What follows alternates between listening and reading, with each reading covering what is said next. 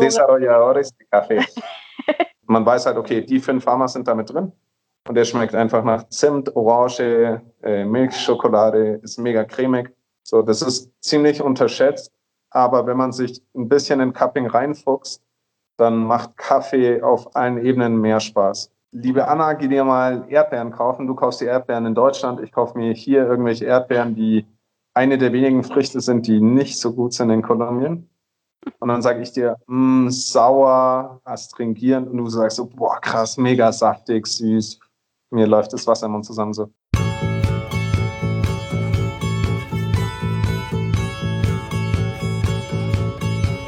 Ihr Lieben, es folgt ein von vorne bis hinten super cooler Podcast. Wirklich ein richtig tolles Gespräch. Ich bin auch ein bisschen gerührt und so. Ja, Eigenwerbung für meinen Shop muss ich vorweg gar nicht unbedingt machen, weil wir quatschen da auch ein bisschen drüber. Und für euch noch der kleine Hinweis, dass ihr über den Link in der Podcast-Beschreibung mein Steady-Profil findet, wo ihr ein kleines Abo abschließen könnt. Das könnt ihr für einen Euro im Monat, das könnt ihr für 2,50 im Monat oder ihr könnt mir natürlich auch super gerne 10 Euro im Monat geben. Ich freue mich über jeden einzelnen, noch so kleinen Betrag, der da drauf landet. Das motiviert mich tierisch weiterzumachen. Aber wie noch beim letzten Mal, im Moment läuft das Podcast-Game und ich habe richtig Bock und bin im Flow. Und so kommen wir dann jetzt zu meinem aktuellen Gast, Nikolai Fürst. Er sagt, er hat keine Ahnung davon und keinen Bock auf Sales und trotzdem oder gerade deshalb fahren wir hier in Deutschland so auf seine Kaffees ab. Das liegt einfach daran, dass er Bock auf Kaffee und auf Experimente hat. Kaffeeentwickler. Und Kaffees entwickeln geht wohl am besten direkt an der Quelle. In Kolumbien, da lebt er nämlich, da experimentiert er an Rohkaffee, im Röster und bei der Zubereitung. Also eigentlich in allen Stufen, die der Kaffee so hergibt. Richtig aufregend. Ich freue mich total über diesen Podcast, über das Gespräch. Ganz viel Spaß für euch. Nochmal über Espresso reden, über ja. rausballern versus kalibrieren, was ja. jetzt eigentlich mehr Spaß macht. ja, genau. Also ich finde äh, rausballern auch mal voll geil. Ich vermisse das auch total. Weil ich habe echt schon super lange jetzt nicht mehr irgendwie im Café gestanden und mal irgendwie so eine richtige Schicht gemacht und auch so mit ja. Leuten geredet. Deswegen das ist natürlich immer so, alles ist perfekt, man nimmt auf, boom. Voll. Ja. Jetzt. Jetzt.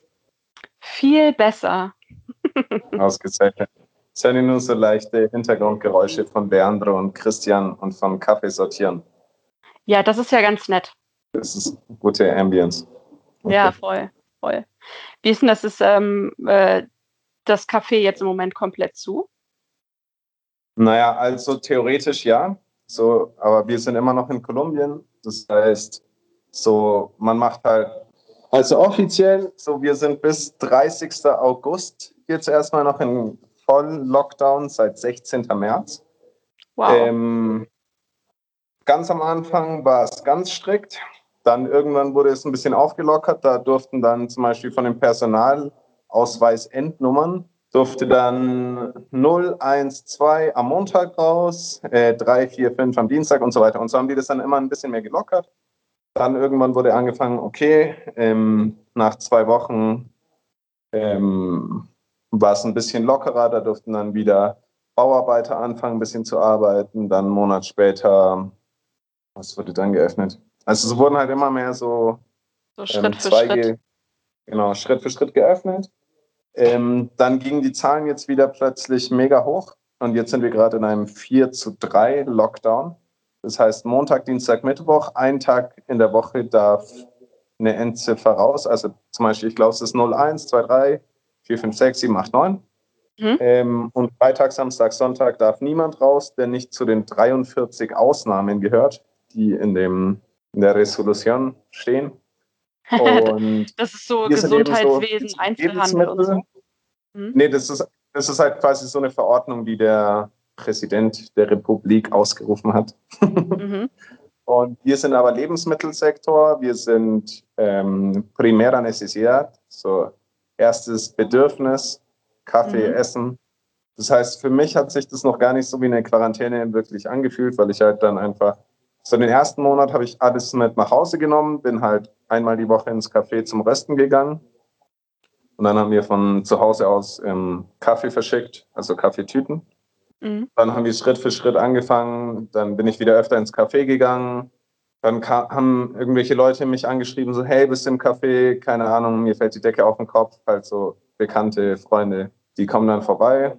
Und jetzt sind wir quasi so ein Mini-Coworking für Freunde und mhm. Rösten, verpacken Cafés und genau, wir haben ein paar Freunde, die machen so alle ihre Geschäftsgeschenke ähm, von hier. Und genau, die verschicken dann Kaffee, Schokolade, Tassen, alles Mögliche. Und in Deutschland meine Familie und Freunde bestellen auch Kaffee von uns. Ich arbeite ganz viel so an der Webseite, dass der Webshop besser wird. Und wir haben jetzt auch mal drei Tonnen grünen Kaffee losgeschickt und sind halt quasi jetzt von Montag bis Montag im Café. Vorher hatte ich vier Mitarbeiter, jetzt habe ich gerade nur einen. Mhm. Ähm, aber die Straßen sind halt komplett leer. Es kommt vielleicht alle zwei Tage kommen mal ein bis zwei Personen Laufkundschaft vorbei.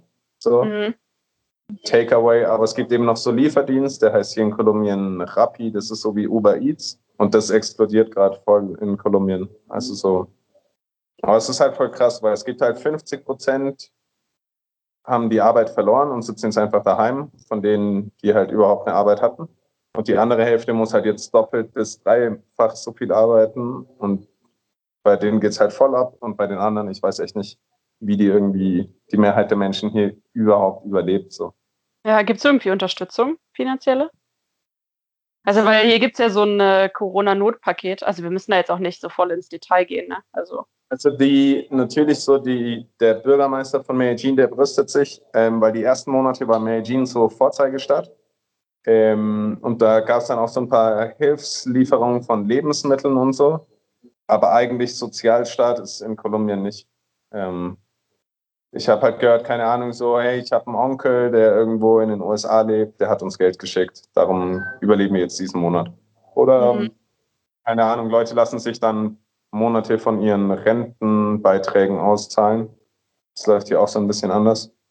Ähm, Leute, denen gekündigt wurde. Also wenn hier ist es so, wenn ich jetzt einen Angestellten kündige, dann muss ich dem Indemnisation und Liquidation zahlen. Das ist quasi so Entschädigung und Auszahlung. Und wenn ein Angestellter kündigt, dann zahlt man dem quasi nur eine Auszahlung. Das ist quasi, ich glaube, es ist pro Jahr ein Lohn. Also wenn die jetzt zehn Jahre bei dir gearbeitet haben, dann würden die zehn Gehälter bekommen. Ach, sowas wie eine Abfindung oder so. Genau, Abfindung. Mhm. Genau. Okay. Genau, aber wenn du ihnen kündigst, dann würden sie quasi zehn Monate Abfindung bekommen und zehn Monate noch so Auszahlung. Ah ja, das ist ja erstmal nicht schlecht. natürlich. Mhm. Äh, so, ich glaube, man muss das erst zahlen, wenn Leute länger als zwölf Monate bei dir arbeiten. Und deswegen machen viele so elf Monate, ich kündige dir den Vertrag. Ah, super schön, so für die Sicherheit. Super intelligent. Hm. Ausgezeichnet. Nee, keine Ahnung. Wir haben ähm, bei allen Angestellten eigentlich immer unbegrenzte Verträge. Also, ja. ich finde, das ist halt auch Quatsch. Das ist Quatsch für die und das ist auch Quatsch für mich. Ja, du willst ja Mitarbeiter haben, die, also die sich auch an dich binden, die halt dementsprechend dann äh, auch Arbeit leisten, weil sie sich halt zu dem, zu deinem Unternehmen verbunden fühlen. Ja, das ist hier schon krass, ohne, ohne den Witz, so was Leute hier teilweise arbeiten und auch, das, hier ist halt voll krass, eine 48-Stunden-Woche ist völlig normal, mhm. aber du sitzt halt auch mal easy eigentlich 40 Stunden rum. So, du könntest halt viel effizienter sein, aber. Warum? So, es ja. wird halt schlecht delegiert, es werden viele Leute eingesetzt, aber es ist halt auch oft die Einstellung so, ich bin jetzt hier auf Arbeit, die zahlen mir eh einen Schrott, ich mache genau das, was die mir sagen. Und wenn du dann einen Chef hast, der fünf Angestellte hat, der jetzt nicht so die Delegierung, das Delegierungsgenie ist, dann hast du halt mal fünf Leute da sitzen, die putzen dann halt zum elften Mal die Bar. So, ja. das ist dann am Anfang ist es auch immer schwierig für Leute, wenn die dann anfangen, hier zu arbeiten. Ähm, ich zahle ihnen besser, aber ich verlange halt auch eine Million Mal mehr als normalerweise. Dafür lernen sie halt auch viel. Zum Beispiel der Leandro, den ich dir vorhin vorgestellt habe ähm, oder gezeigt habe, der Hallo gesagt hat. Ja, ja. ähm, das habe ich übrigens gehört. Der hat schon vier Angebote bekommen. Die haben ihm teilweise das doppelte Gehalt angeboten und er so, nö, kein Bock. Hier lerne ich voll viel, mir geht's gut, die Cafés sind voll geil, ich stehe dahinter. Keine, so kein Interesse. Ja. Und das ja, ist halt dann schon auch so krass. Cool. Ja. ja. Genau. Ich werde jetzt auch ähm, nächste Woche nach Bogotá gehen, dort ein Röst- und Cupping-Training geben. Und habe ihn gefragt, so, hey, soll ich dann, keine Ahnung, sollen wir jemanden suchen, der dich unterstützt? Er so, mm -mm, alles cool, zwei Wochen, das schaffe ich schon. Das heißt, er schmeißt jetzt zwei Wochen alleine den Laden. Ach ja, geil. Aber also, ähm, also es ist ja kein Kaffeebetrieb, ne? Aber er macht dann, also röstet er auch? Ähm, er ist gerade dabei am Lernen. So. Ja. Ähm, aber er macht zum Beispiel, wenn Bestellungen kommen von FedEx oder also halt international, hat er jetzt mhm. gelernt, wie das geht. Halt hier in Kolumbien verschicken uns kommen ja trotzdem halt ein paar Leute so zum Coworken. Dann sind ja. wir bei Rappi jetzt seit dieser Woche. Das heißt, ähm, er kocht, er macht Banana Bread, äh, Croissants, alles Mögliche. Und genau. Ja. Macht auf, macht so. Ja, cool. Und äh, wie läuft, äh, wie oft läuft der Röster so? Wenn du ja sogar international so gerösteten Kaffee verkaufst? Ein, zwei, maximal dreimal die Woche, aber eher so ein bis zweimal. Also wir sind ja auch noch ziemlich klein. Ich glaube, wir rösten im Monat so 300 Kilo. 300, 350. Ja, das wäre schon mal nicht so schlecht. Seit wann gibt es den Laden? Sag mal, wie er heißt. Desarrolladores de Café. okay, cool. Seit wann gibt es den Laden? Ähm, den Laden haben wir im Mai 2018 aufgemacht. Sag nochmal, was genau. hast du es gerade übersetzt? Kaffeeentwickler. Ah. So war die Idee quasi mal entstanden. Ähm, ich habe mit Freunden oder hatte so Geschäftspartner, mit denen habe ich zusammengearbeitet und wir waren in dem Barrio, das heißt Barrio La Sierra. Das war eins der gefährlichsten Barrios in Medellin. Und dort gibt es ein paar Kaffeebauern, die Land besetzt haben und einfach Kaffee gepflanzt haben. Und mit denen haben wir angefangen, ähm, Aufbereitungsprozesse zu machen. Und dann sind meine Geschäftspartner nach Belgien. Ich habe dann gesagt, so, hey, wir machen jetzt mal einen Honey, wir machen mal einen Natural. Ich habe keine Ahnung, wie das funktioniert. Wir probieren einfach mal habe halt im Internet gelesen, Artikel gesucht, alles Mögliche und haben dann ausprobiert, geröstet, gekappt. Hm, nee, doch nicht so geil, machen wir doch ein bisschen anders. Und dann halt immer so rumgespielt. Und dann bin ich mal auf eine Kaffeemesse in Bogotá geflogen und habe mit meinem Dad ewig lang gequatscht. So mein Papa hat eine Firma, die machen technische Handbücher, also so technische Dokumentation, Handbücher. Ähm, und dann haben wir voll lang gequatscht und ich habe ihn gefragt, so, ey Papa, was schreibt man eigentlich auf so eine, also auf so eine Visitenkarte? Ich habe keine Ahnung. Er so, ja, was machst du denn? Dann haben wir voll lang drüber geredet und ich so, ja, eigentlich ist die Idee nicht so Coffee Hunting, weil das finde ich irgendwie so Axt und Keule durch die Savanne rennen. Eigentlich finde ich es cool, so Cafés zu entwickeln. So, ja, wie heißt ein Kaffeeentwickler auf Spanisch? Und so ist dann Desarrolladores de Café entstanden. Dann natürlich, weil der Name, also so, ich finde Namensfindung immer ganz schwierig. Voll. Und darum, bis jetzt hat sich das noch nicht geändert. Wir haben jetzt so, wir benutzen jetzt für den Shop zum Beispiel DDC, weil das einfach jeder sagen kann in jeder Sprache, aber genau. So. Ja, aber also äh, der Name funktioniert ja trotzdem, ne? Also, weil ich würde jetzt sagen, hier so in, äh, in Deutschland, wenn man ihn liest, vielleicht auch wenn man ihn nicht aussprechen kann, ähm, man kennt ihn. Also wenn du den jetzt einfach ändern würdest oder zum Beispiel, sage ich mal, deinen Instagram-Namen oder so äh, in DDC ändern würdest, dann würde der Zusammenhang ja fehlen. Du kannst ja. dich nicht mehr einfach ändern. Das ist jetzt nee, eine Marke. ich habe auch ewig lang, äh, wir haben ewig lang auch darüber diskutiert mit meiner Schwester und meinem Dad, weil die natürlich sagen, hey, ist das voll sperrig und so. Und ich habe so, nee, bis ich irgendwas habe, wo ich sage, boah, das ist so krass. Das mhm. ist jetzt so perfekt. Aber das ist halt extrem aussagekräftig. Also dann hatten wir halt die Diskussion, ja, aber ihr seid ein Café, ihr seid ein veganes Restaurant, ihr seid eine Rösterei, ihr gebt Schulungen, ihr macht Export. Und da fehlt ja voll viel. Aber ja. Findest du? Findest du das auch, dass da voll viel fehlt? Ja, zum Beispiel Restaurant ist halt gar nicht dabei.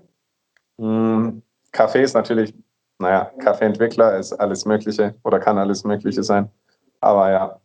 Nee, also bis jetzt habe ich auch noch nicht gesagt, so, oh, bis jetzt hatte ich noch nie die Lust, mich, mir mehr Gedanken über den Namen zu machen, weil ich fast sicher bin, dass es schwierig ist, was Treffenderes zu finden. Und eben, äh, was du sagst, so viele Leute haben das schon mal gehört, haben das schon mal gelesen. Es ist so, ja, dieser komische Name aus Kolumbien. So, ja. Das passt schon. Das macht doch der Nikolai, oder? Ja, ja, genau. Ah, der, ja, ja, okay. Weißt du Bescheid. Ähm, exportierst du viel äh, Kaffee auch nach Deutschland oder überhaupt äh, sonst wohin auch? Also eigentlich war unsere, also so der Fokus ist, ich will, dass leckerer Kaffee in Kolumbien getrunken wird und ich will auf die Farm gehen können und will mit Fermentation rumspielen. Das ist so ähm, der erste Step gewesen. Dann irgendwann haben ein paar Kumpels gesagt, so, ey, es wäre doch voll cool, Kaffee von dir zu haben. So der Markus Geibel von der Kaffeewerkstatt Kucha war der Erste, der gesagt hat, so, ich finde es voll geil, was du machst, ich kaufe dir Kaffee ab. So, ich hatte keine Ahnung, wie man Kaffee verschickt. Ich habe keine Ahnung, wie der zu ihm kommen soll. Dann haben wir gesagt, ja, auf jeden Fall, machen wir. Dann habe ich mich halt umgehört, habe dann einen Exporteur gefunden, der den Kaffee mitgenommen hat. Und dann bis dieses Jahr war es jetzt immer so, ich habe halt ein paar Leuten, die ich kannte, denen davon erzählt, wenn die gesagt haben, so, ey, finde ich voll cool. Dann haben wir quasi gesagt, so, ja, okay, in die und die Richtung soll es gehen. Oder die haben mal ein paar Samples probiert. Ein paar Leute haben auch gemeint, so, nee, ich brauche da kein Sample, alles cool. Und dieses Jahr haben wir jetzt das erste Mal drei Tonnen unvorverkauft verschickt. Die kommen ah. jetzt auch Mitte, Ende August an. Mhm. Da müssen wir jetzt noch zwei Tonnen davon verkaufen. Mhm, interesting. Sind das ganz viele unterschiedliche Kaffees?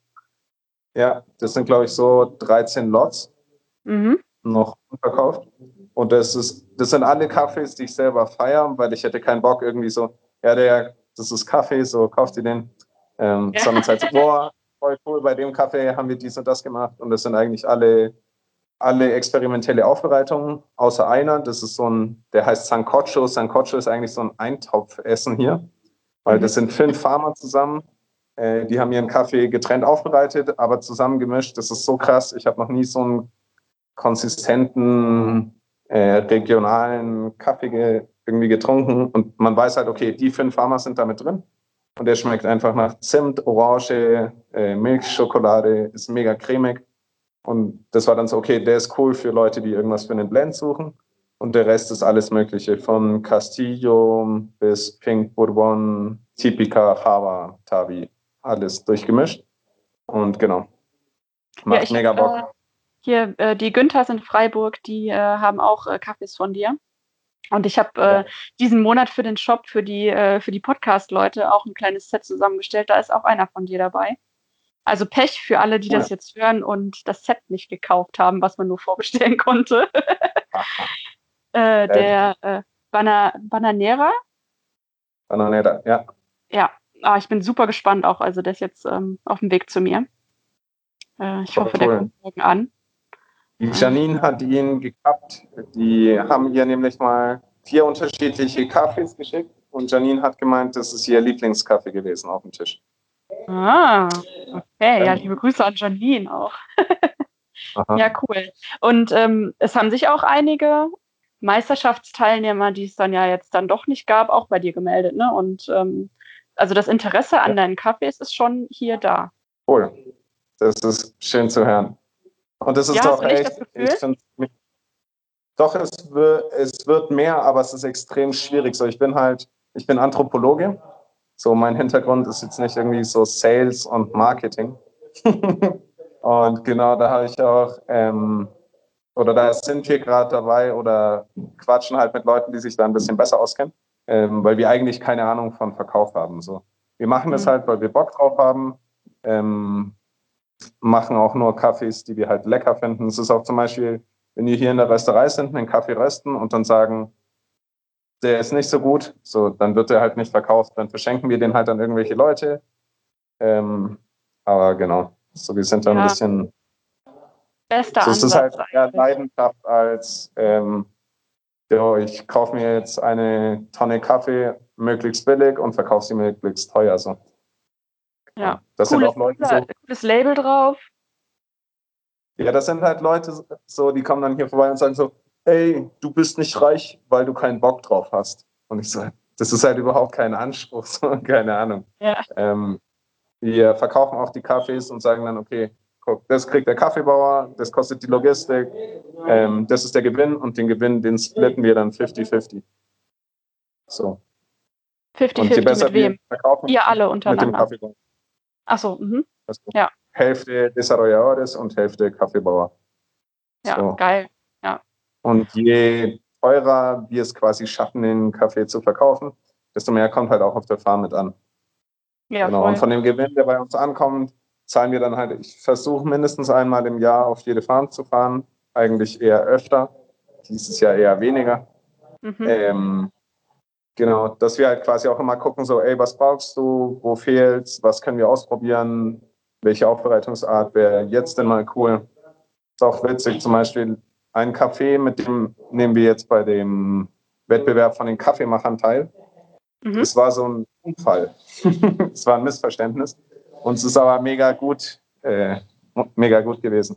Ich habe dem Kaffeebauern gesagt, okay, wir nehmen jetzt den Kaffee, wir lassen den erstmal trocken fermentieren in der Kirsche, lassen den ein bisschen heiß werden, dass es quasi fruchtig alkoholisch wird, ein bisschen funky. Dann fermentieren wir ihn in Wasser weiter, um ein bisschen mehr Körper und ein bisschen mehr Süße zu erhöhen. Dann machen wir noch mal eine anaerobe Phase am Ende für 72 Stunden. Und es waren dann, wären dann, keine Ahnung, 180 Stunden oder so insgesamt gewesen. Und er hat aber den Kaffee von Montag zum Beispiel genommen, hat ihn dann Montag, äh, Dienstagmorgen und Nachmittag in die Sonne gestellt, ihn dann gemischt mit der Ernte vom Dienstag, dann Mittwoch, Vormittag und Nachmittag in die Sonne gestellt, dann mit der Mittwochsernte gemischt, am Donnerstag zusammen gefloatet, also so in Wasser die Unreinheiten entfernt, dann das Wasser entfernt und dann noch 72 Stunden anaerob ähm, weiter fermentieren lassen. Dann zum Trocknen ausgelegt und noch den Saft von der Fermentation quasi auf die Kirschen drauf. Und das ist halt so Äh, uh, mega geil. Es war dann so, genau, es hat dann richtig Bock gemacht. So auch der Lieblingskaffee von Lernbrot gerade. Ist halt mega intensiv, ist halt krummig, Mango, süß, würzig, wild. Wild. Und sowas macht halt voll Bock. So, Ja. Wenn man halt mit solchen Sachen rumprobieren kann. Ich meine, wir können dann, am Anfang machen wir immer so 20 Kilo grünen Kaffee, das heißt ähm, ungefähr 100 Kilo Kaffeekirschen. Und dann steigern wir das langsam, wenn es gut ist. Also mit 100 Kilo, das ist ja aber auch schon äh, ordentlich, oder? So zum Mal Ja, ausprobieren. was es ist 1 zu 5, aber es ist halt oft so, oder ich finde, ein Problem ist auch oft, wenn man quasi Samples analysiert. Du hast einen Kaffee, ähm, der wird trocken, wenn du ihn dann gleich millst und röstest, dann schmeckt er meistens nicht so gut. Gerade Naturals und Hon Honeys brauchen eher so eine Ruhephase, wo quasi die Wasseraktivität sich stabilisiert. Genau, und dann, dass man quasi so ein paar Röstungen mal machen kann und dann kann man wirklich sagen, so, okay, das taugt was oder nee, definitiv, Ja. das kann nichts.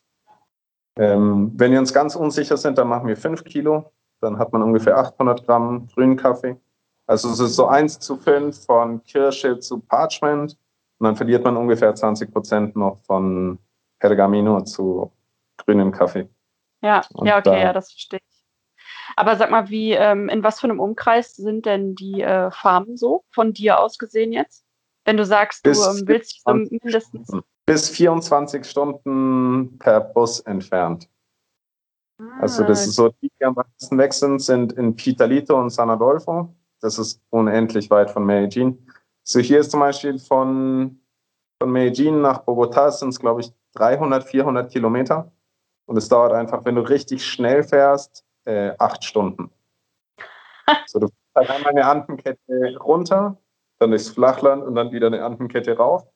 Ja. Und halt mega Serpentinen. Genau. Zwei Farmen sind hier in Medellin. Also die sind 20 Minuten vom Shop entfernt. Zu denen gehe ich natürlich äh, ungefähr einmal im Monat. So, hey, alles cool bei euch. Was machen wir jetzt? ja. Genau. Gibt's was Der Neues? eine- der Farmer zum Beispiel, den auch der Stefan in Mokuska hat, ähm, also Kaffee von dem, der heißt José David. Der ist auch so in unserem Alter, probiert auch immer eine Million Sachen aus. Ähm, genau, mit dem treffen wir uns auch so voll oft. Ja, ja, cool. Ähm, und wie hoch ist der Anteil, den ihr da im, in Kolumbien verkauft? Also, weil du sagst ja, du wolltest ja eigentlich gar nicht wirklich Kaffee exportieren. Das ist irgendwie so als Ja, Nebenprodukt passiert. Genau, es ist halt so, eigentlich ist es halt nur, okay, eigentlich habe ich Bock, ähm, Kaffee zu entwickeln, auf die Farm zu gehen ähm, und Kaffee zu rösten, wenn es halt nicht eine Tonne vom gleichen Kaffee ist. Genau, da haben wir vorhin auch kurz geschnackt, dass so Routine ein bisschen schnell langweiliger wird. Wie gesagt, wir rösten hier im Monat halt so um die 300 Kilo und ich schätze 50 bis 80 Kilo ist für, eine, für Freunde in Bogota, die auch so eine Online-Marke haben, die quasi, mhm. für die suchen wir die Kaffees aus, rösten, sagen, hey, der schmeckt so und so, ähm, schimpfen sie, wenn sie dann Textur statt Körper sagen. äh, genau. Ähm, und für uns rösten wir so vielleicht 150 Kilo im Monat. Genau, also halt mit dem Kaffee. Die, ich glaube, wir sind unsere besten Kunden hier im Café. Und Ihr seid eure genau, besten Kunden?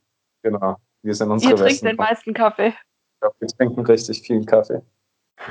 ähm, genau, und dann halt noch Freunde, Bekannte und international. Also es ist jetzt nicht so, dass irgendwie jeden Tag FedEx eine Tonne Kaffee bei uns abholt. Meine Tante also, hat zum Beispiel neulich acht Kilo Kaffee verkauft an Freunde und Verwandte und hat mir ganz geil. stolz erzählt, Ey, am Anfang fand ich deinen Kaffee richtig schlecht. War einfach nur sauer. Aber ich glaube, mittlerweile röstest du besser. Und mittlerweile verkaufe ich ihn so mit Stolz. Und ich so, ah, du bist süß. Meinst du, mittlerweile röstest du besser oder ähm, hat sich der Geschmack verändert? Oder sie hat sich dran gewöhnt. Ja, man weiß es also, nicht. natürlich versucht man immer besser zu rösten, aber keine Ahnung, ob das jetzt so krass unterschiedlich ist. Ich glaube, ja, man kriegt selber halt auch nicht so mit.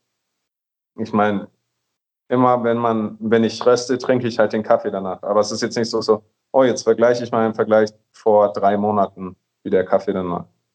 Ja, das ja auch versuche natürlich immer so, hm, der war jetzt ein bisschen astringierend oder hm, das letzte Mal war er ein bisschen süßer oder hm, wie kann ich jetzt ähm, den Airflow besser steuern. Zum Beispiel neulich haben wir einen Versuch gemacht, da habe ich alle Kaffees relativ ähnlich ähm, geröstet, aber mit unterschiedlichem Airflow.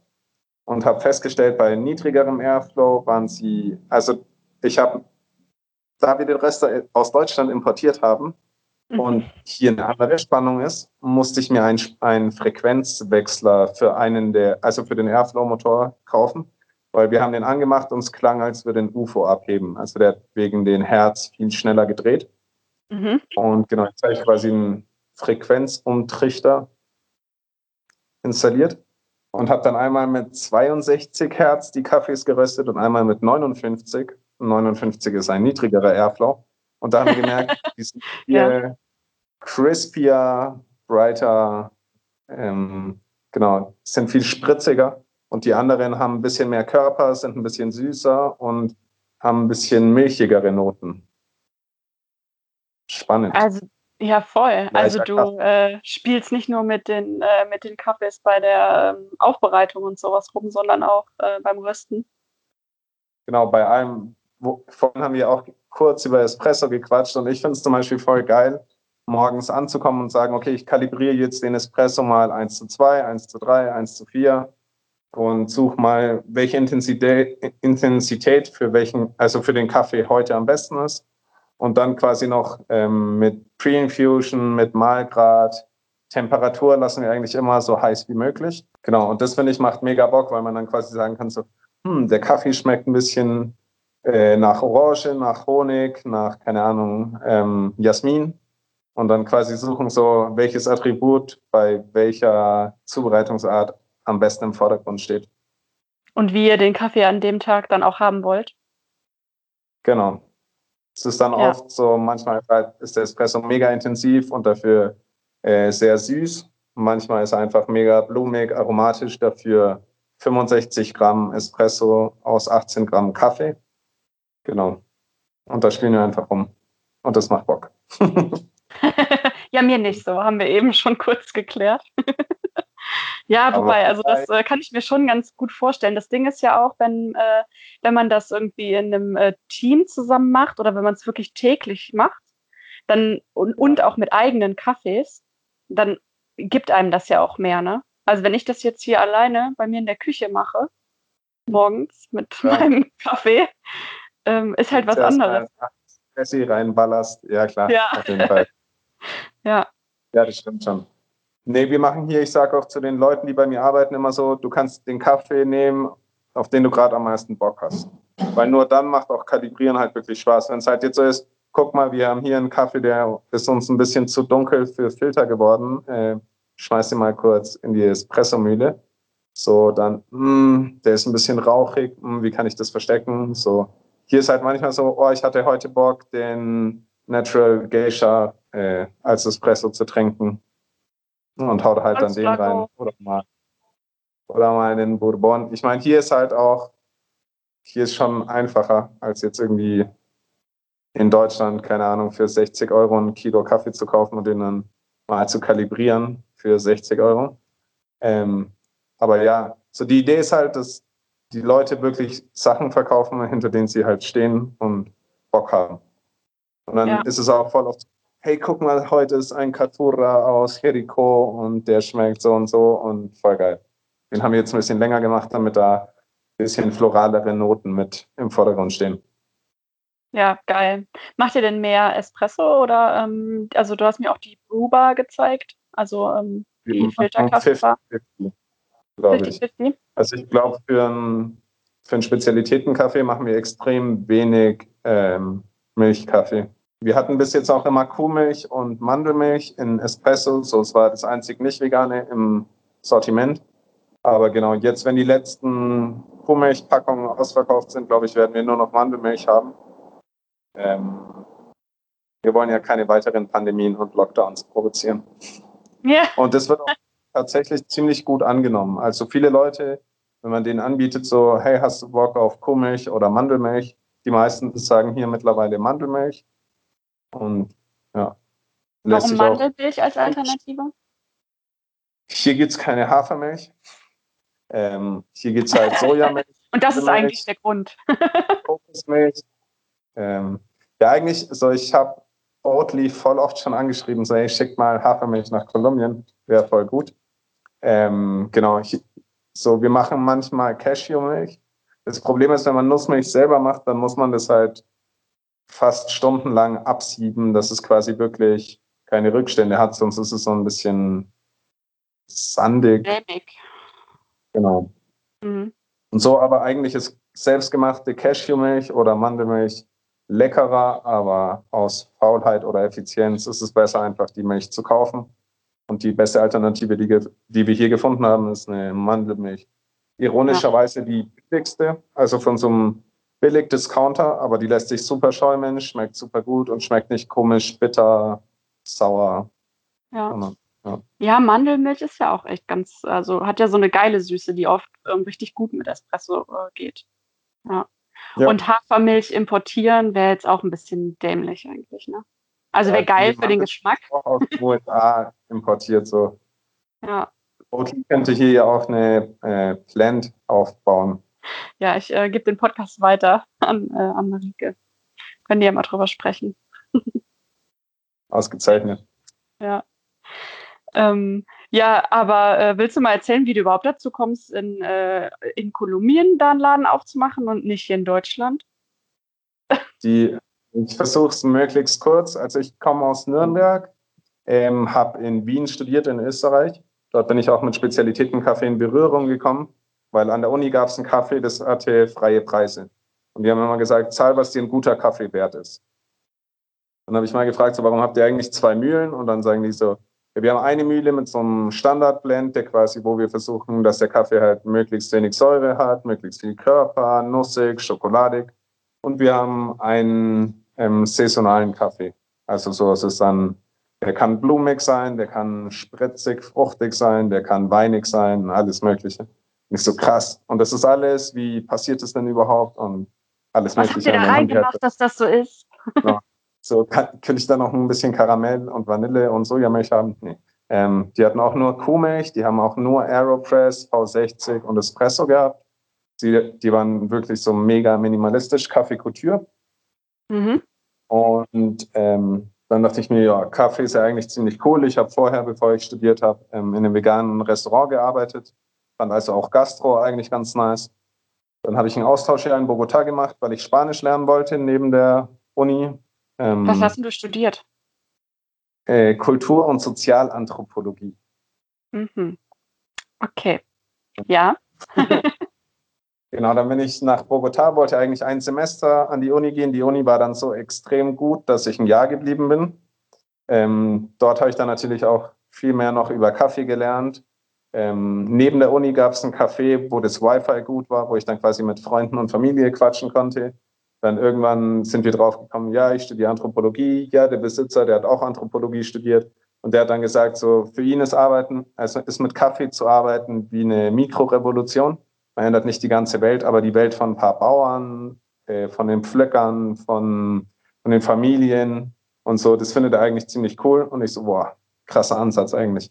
Und dann hat er mir halt noch so die Idee erzählt, so, ja, meine Kaffees sind alle von einem Dorf, äh, da wo ich auch eine kleine Farm habe, aber ich kaufe auch Kaffee von den Nachbarn. Und genau, das fand ich dann ziemlich cool. Dann bin ich eigentlich zurückgekommen mit dem Ziel, in Wien einen Café aufzumachen. Dann haben wir auch, keine Ahnung, 20 Lokale angeschaut und es war dann so, okay, 150.000 Euro Ablöse.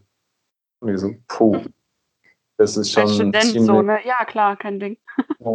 easy. Ähm, ja, wir haben gesagt, okay, wenn wir alle unsere Ersparnisse, Ersparnisse zusammennehmen mit meinem besten Kumpel damals, ähm, und dann noch einen Kredit bei der Bank nehmen oder so, könnten wir maximal so 90.000 Euro investieren.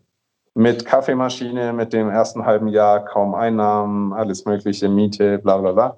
Und dann ist natürlich 150.000 Euro Ablöse so mittelgut. Mhm. Aber er hat dann gesagt, so ja, ich habe keinen Bock mehr. So, mir ist es zu blöd. Und ich so, ja, aber ich habe schon Bock mit Kaffee zu arbeiten. Dann habe ich so ein bisschen ähm, bei meiner Familie im Familienbetrieb mitgearbeitet im Büro und habe dann entschlossen, okay, ich gehe einfach mal nach Kolumbien und schaue, ob ich Bock habe, dort einen Kaffee aufzumachen und was das kostet und alles Mögliche. Und genau, dann bin ich so ein paar Mal hin und her geflogen zwischen Kolumbien und Deutschland, zwischen Reisekasse wieder auffüllen und äh, überlegen, ob ich da wirklich sein will. Und bin dann eben in die Aufbereitung und so reingerutscht, fand es cool und ja, habe dann das Kaffee aufgemacht. Bisschen später, aber ja, witzig. Hast du denn irgendwo ähm, so richtig in einem äh, Café, also in einem Specialty-Café auch gearbeitet? Nö. Nö. Wo hast du denn das Kaffee machen gelernt? Ich habe, also in Kolumbien habe ich ähm, bei dem Austausch das Espresso machen gelernt. Das war dann so, ja, mach noch ein bisschen mehr Kaffeemehl rein, mach ein bisschen weniger rein. Ähm, die hatten dann auch so ein paar Brühmethoden. Dann haben wir uns so Brühmethoden gekauft mit meinem besten Kumpel eben. Ähm, haben das dann zu Hause so aufgeschrieben, so Malgrad 35 auf der Gräf, Wassertemperatur, bla bla bla. Dann so festgestellt, Mist, jetzt bräuchten wir eigentlich noch so eine Aufgießkanne, weil man kann es mit dem Wasserkocher ja doch nicht so gut steuern. Dann uns noch äh, eine Kettle gekauft. Und dann halt immer ganz viel aufgeschrieben und immer versucht, es besser zu machen, ganz viele Blogs, Zubereitungstipps gelesen. Dann haben wir in Wien einen Barista-Kurs gemacht. Der war hm, äh, so? richtig oldschool. Ja. Das war so, ja, wenn der, wenn der Espresso 25 Sekunden läuft, ähm, dann ist er lecker. Wenn er dann noch 25 Milliliter ist, so, ähm, genau. Ganz dann, gut für den Start, ne? Aber wenn man äh, halt schon äh, weiter ist. Halt. Ja. ja, es war dann so, ja, puh, da haben wir jetzt 300 Euro einfach äh, verballert egal, ja. weiterlesen, weitermachen. Und dann sind wir ganz viel mit der Johanna Wechselberger abgehangen, haben ihr dann samstags geholfen, quasi in ihrer Kaffeeschule, Vienna School of Coffee, ähm, Kaffee für die Kunden mit aufzugießen und haben dann immer ganz viel probiert. Sie hat uns dann auch so ein bisschen ans Kappen rangeführt, hat dann gesagt, so, ey, probier mal den, welchen Kaffee findest du leckerer?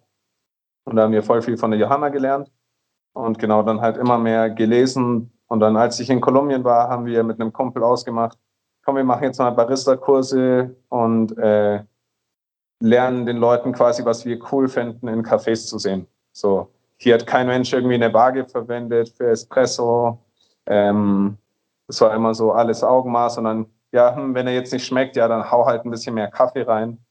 Und dann quasi haben wir so erzählt, okay, was ist denn Extraktion, was ist Konzentration, was macht die Wassertemperatur, was macht gröber malen, äh, feiner malen, und genau, haben dann quasi so ein Für Leuten habt ihr das gemacht? In Kolumbien, ne?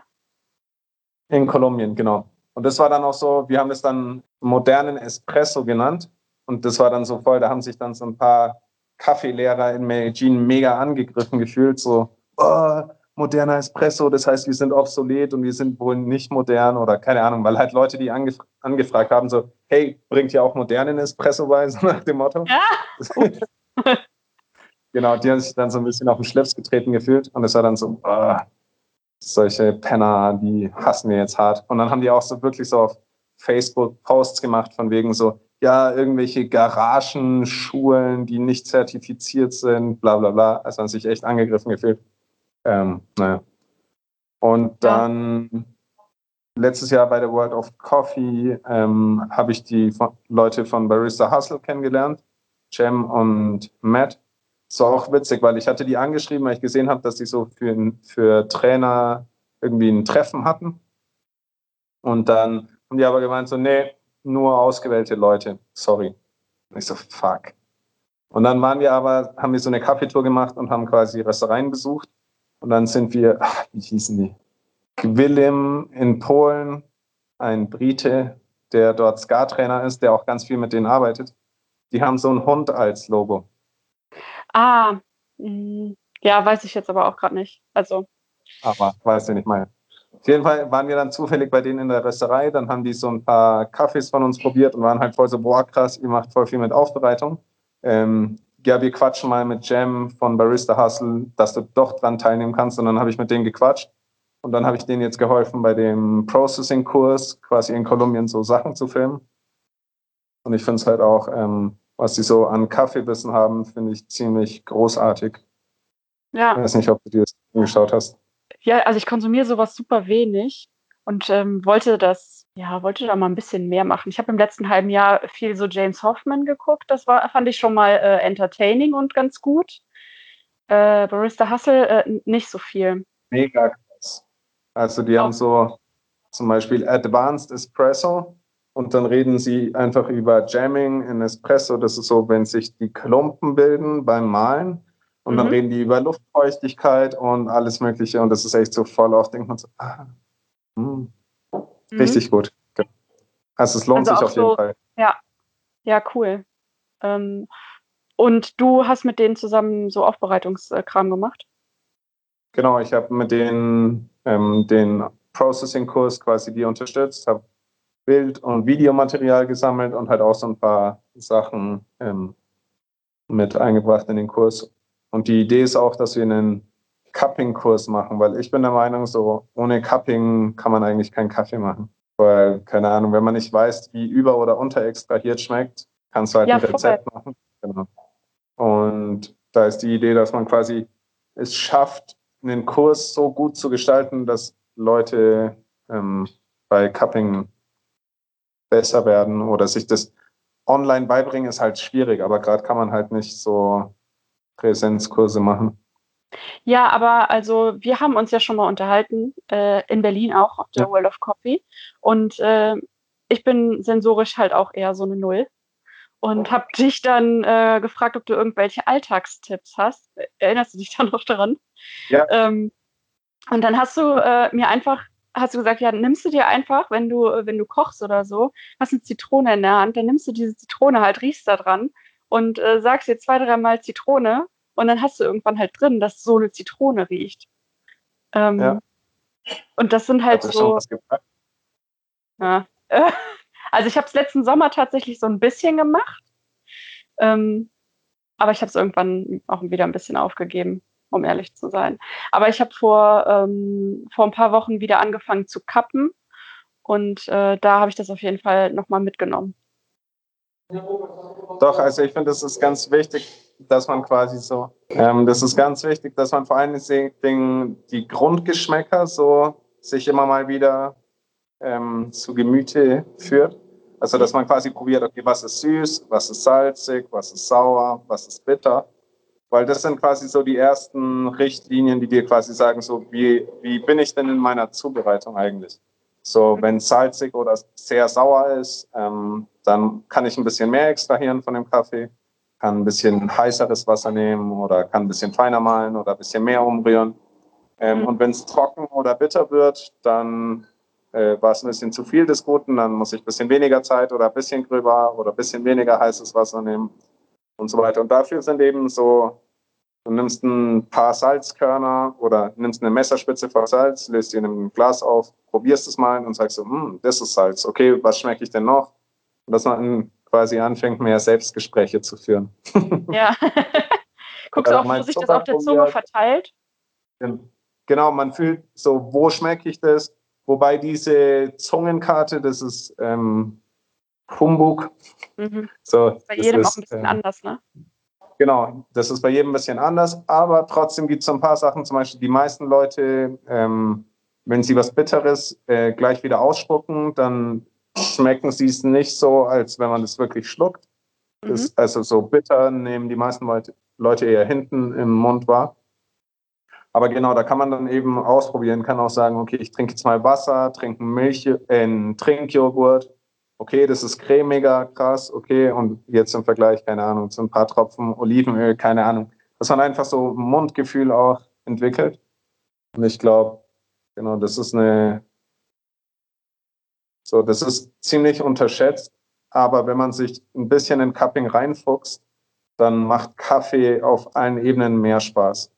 Mhm. So. Ja. Wenn du dann, wenn du dann nicht die Packung brauchst, die dir sagt, wonach dein Kaffee schmeckt, sondern du anfängst so, boah, krass, das ist ja echt wie die Mandarine, die ich da mal äh, auf meinem Balkon gerochen habe. So. Ja. Und dann auf die Packung, wow, es ist wirklich Mandarine. Läuft. Genau. Aber das Ding ist ja auch, dass die, äh, die Flavor Notes äh, auf, den, ähm, auf den Packungen ja auch total subjektiv sind. Muss halt das auch jemand das gekappt haben, ne? Und festgelegt haben. Es ist halt auch oft so, also ich merke das bei uns, wir hatten am Anfang Packungen, wo wir dann handschriftlich die drei Hauptgeschmäcker nach jedem Batch draufgeschrieben haben. Mhm. Weil einmal röstest du damit ein bisschen mehr Airflow und dann schmeckt es plötzlich nicht mehr nach äh, Zitrus, spritzig, sondern nach, keine Ahnung, tropische Früchte, Joghurt, cremig, süß. Und so, da haben wir dann jedes Mal per Hand auf jede Packung Kaffee, die wir verkauft haben, die drei Hauptgeschmäcker draufgeschrieben. Und es war dann irgendwann so, puh, äh, ganz schön anstrengend. Und jetzt haben wir Packungen, wo wir quasi so Haupt- oder so Geschmacksgruppen, zum Beispiel süß und aromatisch, äh, funky und fruchtig, ähm, das quasi so ein bisschen leichter verdaulich gemacht haben. Haben hinten auf die Verpackung einen QR-Code gemacht, den wir mal wieder aktualisieren sollten. Ähm, mit der, der gut Idee, wäre, wenn er richtig funktionieren würde. die Seite lädt, aber es ist nicht so aktuell, glaube ich. Vielleicht mache ich das heute. Ähm, ja. Wo wir dann quasi so ein bisschen mehr das äh, Profil beschreiben. So, dass halt Leute, weil ich fand es halt auch voll cool, als ich angefangen habe mit Kaffee und wenn dann auf der Packung steht, keine Ahnung, bei dem Jirga-Chef Natural Blaubeere, Zitrone und Schokolade, wenn man es dann probiert und so, oh krass, ich schmecke die Blaubeere. So, das ist halt auch voll das Glücksgefühl, so ein bisschen. Total. Ähm, und genau, wenn man das halt dann immer mehr schmeckt, dann kannst du halt auch immer mehr den Kaffee genießen. Und genau. Und so, oh krass, wenn ich jetzt noch einen Tick feiner mal, wird er dann noch ein bisschen süßer oder keine Ahnung. Ja, aber findest du, dass, ähm, dass das nicht so gut ähm, online umzusetzen ist? Weil du kannst es ja schon sehr gut beschreiben, was du machst und was du riechst und was du schmeckst oder was man machen kann, um das irgendwie mal selbst auszuprobieren. Aber es ist zum Beispiel, wenn ich jetzt sage, liebe Anna, geh dir mal Erdbeeren kaufen. Du kaufst die Erdbeeren in Deutschland, ich kaufe mir hier irgendwelche Erdbeeren, die eine der wenigen Früchte sind, die nicht so gut sind in Kolumbien. Und dann sage ich dir, mh, mm, sauer, astringierend. Und du sagst so, boah, krass, mega saftig, süß. Mir läuft das Wasser im Mund zusammen so. Ähm, ja, okay, ja, das verstehe ich. Das ist ja das Gleiche Banane. mit den Kaffees. Ja. Genau. Oder ich sag dir, ja, kauf dir mal den Banane. Du sagst, ja, ist schon irgendwie süß. Und ich sage so, boah, krass, das ist, ähm, wenn ich zehn davon esse, kriege ich vielleicht Diabetes. So süß ist das. Ja. Ähm, genau, aber genau, ich arbeite an der Idee, weil ich fände es voll cool, das Leuten so ein bisschen näher zu bringen, weil ich finde halt, seitdem ich ein bisschen mehr cutten kann und sehe es halt auch an den Leuten, die quasi, muchas gracias, ähm, die, die mehr lernen, so, die werden dann immer so, immer flashiger. Zum Beispiel, wir haben hier drei Jungs, die sind aus den USA, die sind hier gerade gestrandet in Kolumbien. Und am Anfang war sie, ja, ihr seid halt irgendwie cool und euer Kaffee ist schon irgendwie lecker. Dann nach zwei Wochen haben sie gesagt, boah, krass, ihr dürft nie wieder nach acht aufmachen, ihr müsst früher aufmachen, weil... Wir brauchen euren Kaffee. Da ist gerade ein Decaf angekommen. Ist muchas gracias. Da ist gerade ein Decaf angekommen. Ja, geil. Schauen wir mal. Was für einer? Hast du die Folge gehört eigentlich? Ja, du hast gesagt, natürlich. du ähm, na natürlich. Hast du alle gehört? Natürlich. Äh, alle noch nicht. Aber ich höre die oft so. Ich habe mir vor, äh, vor einem Monat ein Motorrad gekauft und höre mir oft das dann so nach der Arbeit, gehe ich raus, höre mir noch einen Podcast an. Auf dem ich Motorrad? das auf dem Motorrad. Ich habe mir ein Headset gekauft. Macht mega Bock. Da- Das ist so ein bisschen Seele baumeln lassen nach langer Arbeit. ja, geil. Und was war das jetzt für ein äh, Decaf? Das ist ein Sugarcane. Also es Mm. ist Decaf Col, äh, Col. Das sind die einzigen, die in Kolumbien das machen. Die sind bei Manizales. Und die haben uns einen geschickt, den haben sie im Dezember entkoffiniert. Der war so eklig. Das war Sojasauce mit Linsen. So. Das war einfach so ein mieser Kaffee, entkoffiniert und schon alt. Super. Also das ist dann nicht, dass das Kaffee ist von... Bitte? Nee, das sind keine Kaffees von uns, das ist ähm, Kaffee von denen, weil man muss, ich glaube, mindestens 6000 Kilo entkoffinieren. Und wir sind gerade dabei, am Hasseln drei Tonnen nicht entkoffinierten Kaffee zu verkaufen. So, Ja. So weit sind Ja. wir noch nicht. Aber Freunde von einem Freund in den USA, die wollen Decaf. Und genau, da haben wir jetzt gerade zwei zur Auswahl und das ist einer von denen. Und den probieren wir jetzt dann mal. Ah, es sind Samples gekommen jetzt gerade. Das ist ihr, ihre Gourmet-Linie. Mm. Direkt die Nase in die Tüte reingesteckt. Um das hier mal kurz... Äh, Heuig. Die Hörpassung. Ja, riecht so nach Melasse, so nach Zucker, was Pferde zum Essen bekommen und Stroh. oh ja, Schauen. Stroh. Hm, Stroh habe ich auch ganz viel rausgerochen und geschmeckt bei unserem Cupping. So, Mm. Situation besser. Aber habe ich nicht äh, letztens auch bei dir gesehen, dass du irgendwas mit äh, Decaf oder so 50-50 äh, gemacht Wir hast? Also probierst du auch sowas in die Richtung aus?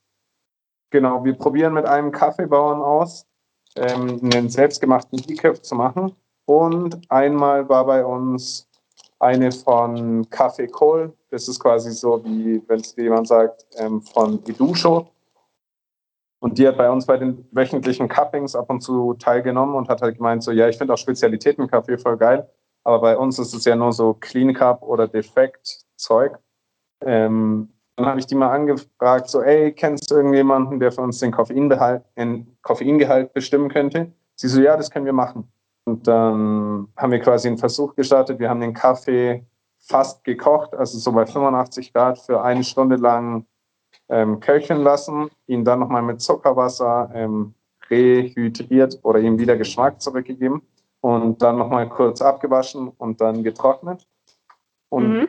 Das war im Vergleich zu so Linsen-Sojasauce eigentlich ziemlich trinkbar. Also es ist natürlich ähm, Karamell, Panela, Zuckerrohr. Ähm, der Geruch ist, finde ich, ein bisschen, daran müssen wir noch arbeiten. Es ist so, dass ähm, vor allen Dingen äh, Fragrance besser wird. Aber so im Geschmack, der ist so ein bisschen mandarinig und genau, hat halt nur 0,65 Prozent Koffein. Also quasi fast wie ein Lauriner. Okay, ja, und geschmacklich klingt ja jetzt auch erstmal nicht so scheiße. Ist nicht so schlecht, genau. Also Ja. so, das ist die Idee, dass man quasi sagt, okay, für Leute, die ein bisschen sensibler auf Kaffee, äh, Koffein sind, so, wir müssen auf jeden Fall noch mehr rumprobieren und gucken, ähm, wie wir das geschmacklich möglichst gut hinbekommen. Anfangs haben wir das mit einem normalen Kaffee. Jetzt den, zwei, den dritten Batch haben wir mit einem richtig guten Kaffee gemacht. Und man merkt schon einen Unterschied auf jeden Fall. Ja, ja, das ist ja wie mit dem, ähm, äh, mit dem Swiss Water, was einfach auch schon geilere Entkoffinierungsmethode ist, einfach weil es geile Kaffees sind. Ich habe den Podcast gehört und hätte Bock, sowas mal auszuprobieren. Habe ich noch nie getrunken. Mm, ja, vielleicht hört ja jemand zu, der dir was schicken kann. Ja. Werde ja. vermutlich Anfang nächstes Jahr oder so, ähm, wenn sich das hier wieder normalisiert hat, nach Deutschland kommen. Und dann lasse ich mir einfach von dir einen Swiss Water empfehlen. Ja. Musst du dich. Das ist bestimmt okay. voll die Bezugsquellen. Ja, ja, ich, ich kenne jetzt alle. Das ist echt super cool, wie ähm, ich äh, für den Shop endlich meine, äh, meine Kontakte und sowas nutzen kann. Ähm, und das ist voll cool, mit den ganzen Röstereien jetzt auch mal anders zusammenzuarbeiten. Ja, das ist voll cool. Ich finde auch die Entwicklung voll geil, so von ähm, mit Baristas quatschen über alles Mögliche. Ähm, mega spannend. Auch so, dass du jetzt deinen eigenen Shop hast. Ja, das war ja so ein bisschen notgedrungen, ne? Also auch wegen Corona, weil ja keine ja. Messen und keine Workshops und so. Würde ich jetzt auch noch nicht machen wollen. Also auch nicht so Workshops, auch wenn alle jetzt damit wieder anfangen. Da fühle ich mich noch nicht so wohl mit. Wahrscheinlich im nächsten okay. Jahr oder so. Aber irgendwie entwickelt sich das alles gerade ziemlich cool für mich. Ja, das macht auf jeden Fall Bock. Und der Podcast macht auch endlich wieder richtig Spaß. Ähm, da hatte ich auch so ein bisschen so ein kleines Loch. Aber ähm, ja, ich habe jetzt wieder viele coole Leute auf der Liste und äh, gut. kommt wieder regelmäßig jetzt auch. Das, das ist auch echt voll gut. Ja. Ausgezeichnet. Nee, da, ich finde, das ist oft so Selbstständigkeit, Eigenmotivation, da muss man schon dranbleiben halt. Ja. Also, es ist dann oft dann viele Dinge, wo man jetzt sagt, so, puh, schon anstrengend, aber lohnt sich, wenn man dann wieder so ein bisschen da rauskommt. Raus. Ja, also anstrengend finde ich bisher gar nicht so sehr, weil das alles gerade Zeug ist, auf das ich richtig Bock habe. Ähm, weshalb das so ziemlich easy so von der Hand geht. Das ist ein richtig geiles Gefühl. Also ich fand jetzt äh, Corona-Lockdown hier auch nicht so super schlimm weil das für mich einfach die beste Zeit war, um einfach mal zu gucken, worauf ich wirklich Bock habe. Und ja, ja jetzt mache ich halt das, worauf ich Bock habe und daraus entsteht halt total viel. Aber so ja. Webseiten machen, Rechnungen. Voll schön. also die äh, Webseite bauen äh, hat mich voll gestresst. Da war ich auch wirklich so zwei Wochen, weil ich das ja innerhalb von zwei Wochen auch nochmal umbauen musste ähm, war ich wirklich so komplett raus. Ich konnte auch nichts anderes machen, weil mich das so gestresst hat, dass das alles auch richtig sein musste, weil ich da vorher keine Ahnung von hatte und ich wirklich immer nur dachte so, oh shit. Und wenn ich jetzt dieses Plugin noch da reinbaue, dann habe ich das damit wieder irgendwie kaputt gemacht. Und im Moment irgendwie hat sich es immer so angefühlt, als hätte ich. Hast du es auch mit WordPress gemacht? Das ja. Klingt genau gleich wie. Ja. Bei mir war das so im März. Da bin ich auch zum sechs schlafen gegangen, weil ich einfach nachts an der Webseite saß. Und genau ja. alles, was du gesagt hast, genau, genau das. So, ach, dieses Plugin. Oh, ich hätte gern jetzt noch eine, eine Abo-Funktion. Dann suchst du und dann ist so 250 Euro. Mist. Dann mhm. liest du eine Million Seiten. Mhm, und dann hast du irgendwie dieses Plugin installiert und dann willst du irgendwie den nächsten Schritt gehen und ah, in dem anderen Ding wäre es vielleicht auch schon dabei gewesen aber du hast ja auch schon die 100 Euro ausgegeben für das andere. Ja, so hat sich das irgendwie die ganze Zeit angefühlt. Aber jetzt steht es soweit, würde ich sagen. Kann sich sehen lassen. Ja. ich habe auch schon ein paar Mal an alle unterschiedlichen Leute so gezeigt, hey, guck mal, es gibt hier auch Leute, die, oder es gibt in Deutschland Leute, die verkaufen einfach unterschiedliche Kaffees, die kleben dann Sticker drauf. Zum Beispiel eine IC-Level von uns, dass wir ihnen Kaffee, dass wir ihnen Kaffee rösten und suchen. Ähm, dann habe ich gemeint, ja, guck mal, ihr könntet ja dann auch so einen schönen runden Sticker designen. Eine Freundin aus Deutschland hat hier auch so einen Shop und das finde ich eigentlich ganz cool gelöst. Und genau.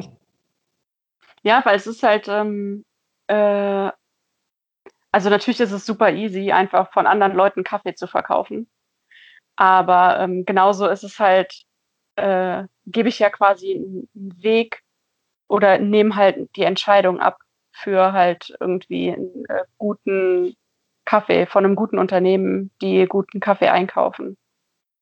So, ja. dass die Leute sich halt nicht selbst auf die Suche machen müssen und äh, irgendwie alle Siegel äh, verstehen müssen und so weiter. Weil da hat halt nicht jeder den Zugang zu.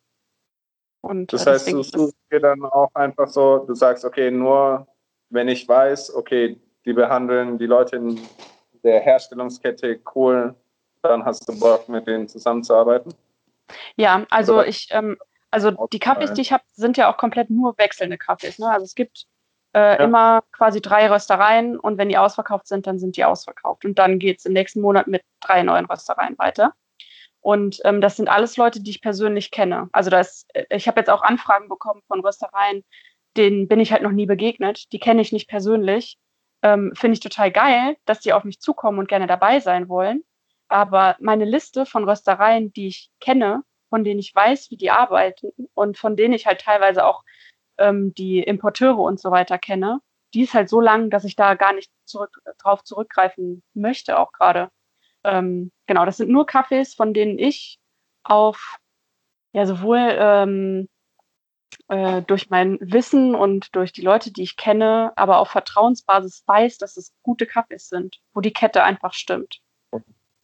Geil. Ja. Weil die meisten das heißt, haben halt kein Siegel. Voll, ähm, was für Kaffees du im Webshop verkaufst, dann weiß ich auch, welche Kaffees dir schmecken, persönlich. Also sind dann auch nur Kaffees, auf die du selber Bock hast, wo du sagst, ähm, oh, der, die finde ich richtig lecker und finde ich richtig äh, gut in der Herstellung.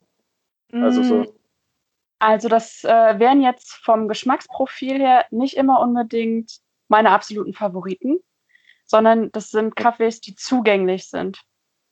Weil meine, also ich will ja nicht die Kaffee-Nerds ansprechen, die sowieso wissen, wo sie ihren Kaffee herbekommen. Also ich will nicht ja. quasi noch, noch jemand sein, der halt geilen Kaffee hin und her schiebt. Was ich cool finde, wo ich aber keinen Mehrwert wirklich drin sehe, sondern ich will Leuten, ja. die ähm, irgendwie ja so bewusst und nachhaltig konsumieren und beim Kaffee im Supermarkt nach dem Siegel greifen, denen will ich halt Kaffees zeigen, die geil sind, die vielleicht kein Siegel haben denen ich aber persönlich versichere, dass da eine geile Story und ein geiles Unternehmen und halt auch eine faire Kette hinter steckt. Deswegen sind es halt meistens eher erstmal so ähm, klassischere Kaffees. Gerade auch beim Espresso, mhm. das ist dann kein super funky Espresso, der super schwierig einzustellen ist, sondern das ist dann einer, der ja, der erstmal gut läuft, mit dem man okay. zurechtkommen kann, um halt einen Bezug erstmal zu Kaffee zu bekommen voll gut. Ähm, ja, und diesen Monat habe ich dann halt auch so ein kleines Nerd-Set Oh ja, aber der war zum Beispiel auch, also der Halo Beriti, der ähm, ist dann schon wieder ein bisschen rausgestochen, aber die Äthiopier sind ja dann auch oft die Kaffees, mit denen viele anfangen. Ja. Ja, genau. Und ja. da ja, ich finde mich da jetzt gerade einfach so ein bisschen. Ja. Voll cool. Und am Samstag gibt es dann die neue Runde.